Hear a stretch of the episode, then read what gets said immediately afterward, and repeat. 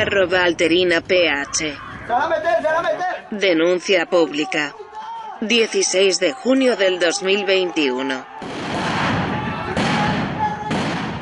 Dejo esto como constancia de lo que sucedió. Todo pasó rápido, fue confuso y estresante.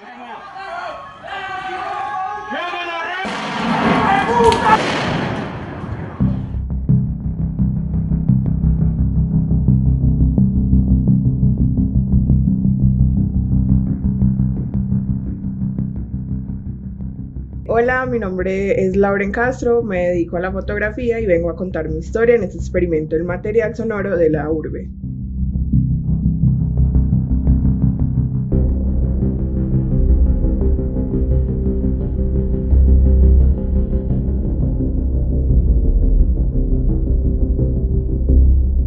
Soy fotógrafa, eh, eh, tengo en el momento parado mis estudios en cine, trabajo actualmente como en un estudio fotográfico y mis pasiones es, primero la fotografía es lo que más me llena, es lo con lo que considero que puedo hacer algo diferente y dejar huella en este mundo, el ayudar a la gente, el estar como en contacto con, con todo, me gusta mucho, eso me llena mucho en la vida.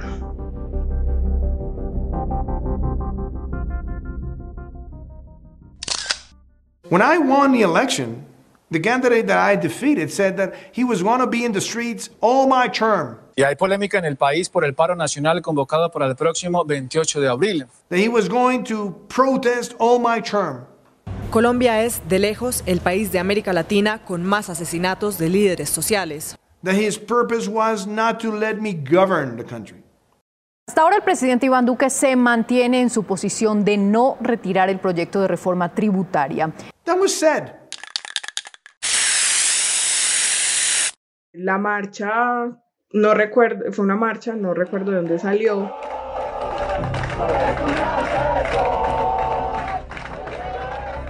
Pero recuerdo que cuando llegamos al centro, desde ahí supe que iba a ser el acabose porque eh, el SMAT comenzó a atacar sin razón aparente en Parque de las Luces, no, más adelante en el Parque de los Pies Descalzos. Eh, no duró mucho el enfrentamiento, pero pues nos arrinconaron hacia toda la San Juan y de ahí cogimos pues la San Juan para dirigirnos. Eh, pues no había como ruta exacta, pero iban a coger por como por toda la 80. el SMAT ya se había calmado todo cuando llegamos al punto del rompoy de la 80 con San Juan, que es por la América, el SMAT vuelve y ataca. Eh, todo ese recorrido estuvo muy pesado, prensa, quedamos encerrados en un, como en una bahita que hay de como de un motel que hay por ahí cerquita y de ahí no nos dejaban ni pasar ni PL ni el SMAT y estábamos atrapados.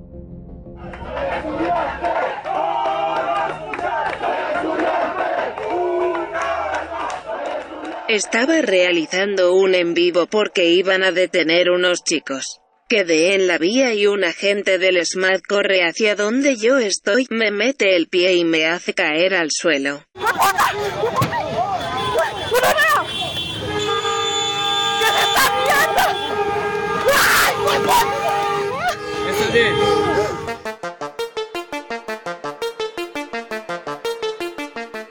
Ya después eh, nos nos sentamos como al otro lado de la glorieta para bajar por la 33. Eh, ahí me atienden gente de APH como a revisarme, vieron que tenía la rodilla hinchada, la tenía raspada, además del estado de shock en que estaba. Y mientras me atendía, el SMAT siguió atacando y nos siguió tirando eh, aturdidoras en ese sector.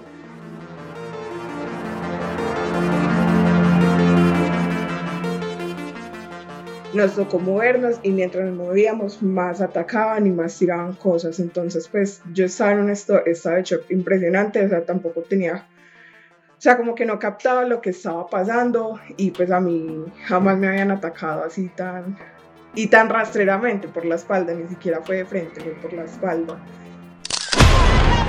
Pero la mayoría de estos hombres de la fuerza pública, ejército y policía que están en las calles están cuidándonos.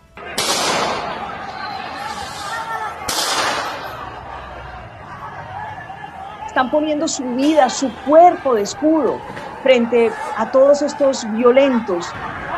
¡Se van a meter, se van a meter! que lo único que quieren es el caos, que tienen un fin, tomarse a Colombia de manera violenta. Violenta, violenta, violenta.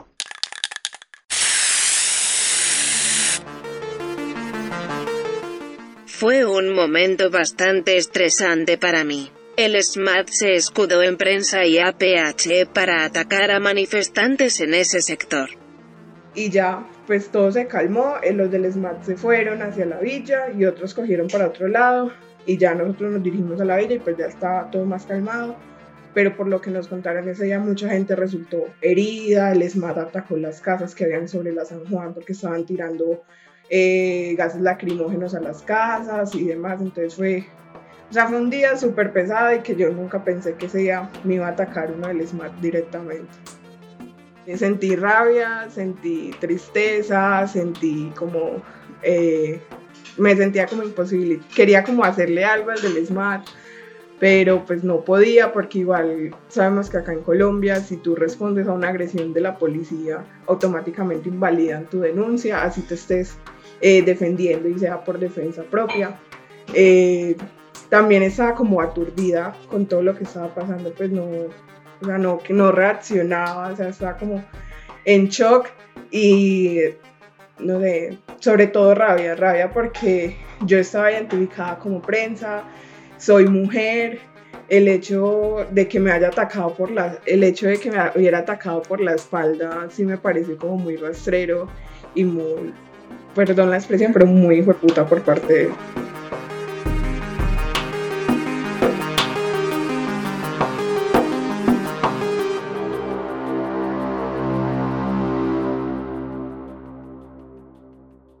Tildan de paramilitar.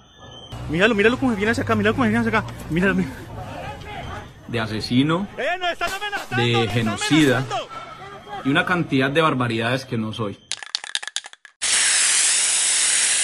Porque desde el año pasado pues yo he venido siendo amenazada eh, tanto por los paramilitares como también por los policías, he sido hostigada, incluso días antes del, pues iniciando, eso, iniciando junio, eh, me robaron el celular después de que bajando acá de mi casa eh, me hubieran requisado los policías, yo saliendo para una manifestación a cubrirla y media hora después me hubieran robado justamente frente a los policías. Entonces, no me he sentido segura tanto por parte de la policía como de la primera línea, porque en la primera línea también se están practicando eh, muchas acciones muy paracas y también como que si tú no pensabas igual que ellos o no le apoyabas las acciones de ellos, pues simplemente te atacaban, te amenazaban o simplemente te retiraban del espacio.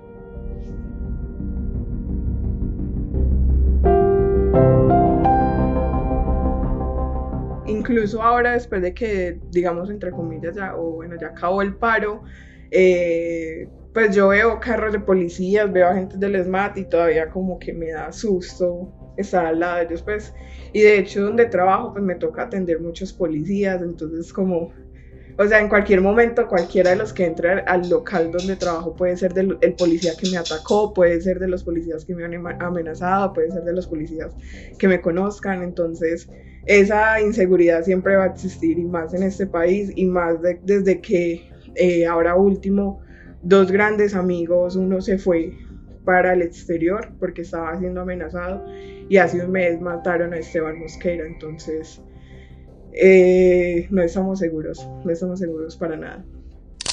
Marcho porque es necesario en este país, pues eh, vivimos muchas injusticias, en mi propia familia hemos vivido muchas, eh, pues tenemos un caso en especial pues acá en mi casa, que donde vemos que la fiscalía no actúa como debería actuar y siempre beneficia como a los que tienen plata, a los que pueden comprar la justicia en este país. También el hecho de que digamos que no, pues acá hace falta muchas cosas, hay mucha gente que no tiene acceso a la educación, que no tiene acceso a una comida al día, que no tiene un trabajo estable, Yo he sido la, muestra propia de que estuve tres años desempleada y que nadie lo contrata a uno si uno no tiene experiencia previa o si no tiene experiencia reciente o, o cosas así. Entonces, pues razones para para salir a marchar hay muchas. También la educación acá no mucha gente tiene acceso y si tiene acceso es porque tiene una beca que a la cual no pueden acceder todo el mundo. Por ejemplo, pues acá en mi casa no tenemos plata para pagar una universidad privada pero si quiero acceder a una beca tampoco puedo porque vivo en un lugar estrato 4 cuando en realidad pues económicamente no sería estrato 4, sería un estrato menor. Entonces esas razones para salir a marchar hay muchas. Eh, busco generar conciencia, busco generar una memoria histórica en el país de todo lo que pueda suceder, no tanto en las manifestaciones, también desde los barrios, también, de, también desde los territorios, eh, trabajando con indígenas, y más crear como conciencia y mostrarle a todos que no viven en la Colombia, en su pequeña Colombia burbuja que todos vivimos, porque muchos se quedan en su burbuja y dicen, ah, no, es que yo vivo en Colombia, pero vivo bien, vivo en mi, o sea, no, nunca me pasa nada, por mi casa no pasa nada, pero hay una Colombia más allá de eso, hay una Colombia que nos debería preocupar a todos porque al final es un, es un territorio que todos ocupamos y que de alguna manera, como muchos pagan impuestos, deberían, bueno, yo estoy pagando impuestos, pero ¿en qué se está invirtiendo? O sea, yo puedo estar bien, pero si no se está invirtiendo en una persona que no tiene que comer, en una persona que vive en una montaña para acceder a Internet tiene que subir otra montaña o subirse un árbol para poder acceder a Internet. Entonces, como mostrar a los demás que no pueden acceder como a esa Colombia que está más oculta, mostrárselas y decirle, bueno, existen otras personas en ese país que realmente necesitan de nuestra ayuda de alguna u otra forma. Buenos días. ¿Y por qué borraron este mural que realmente era muy bonito? Porque estaba denunciando que el ESMAD violó a una joven que después se suicidó. ¿Se acuerdan? No hay ningún derecho fundamental a la protesta, es falso. El derecho fundamental es a la vida, a la movilidad, al trabajo. ¿Ustedes por qué borran esto? ¿Les parece que esto era odio? Y esta fue mi historia para este experimento del material sonoro de la urbe.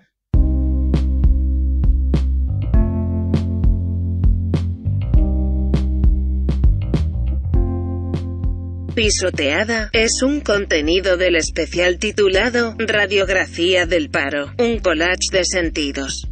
La realización general estuvo a cargo de María Alejandra Ramírez Hernández. Juliana Bustamante Mazo, Laura Gibelí Agudelo y Guita. Gillian Alejandra Varela Agudelo, David Steven Cano Cano, Añi Usme Ramírez, Mariana Londoño Benítez, Catherine Juliet Monsalve y Daniela Valderrama Franco. La producción estuvo a cargo de Laura Manuela Cano y la dirección de Sergio Castaño Parra. Nuestro editor general es Alejandro González Ochoa.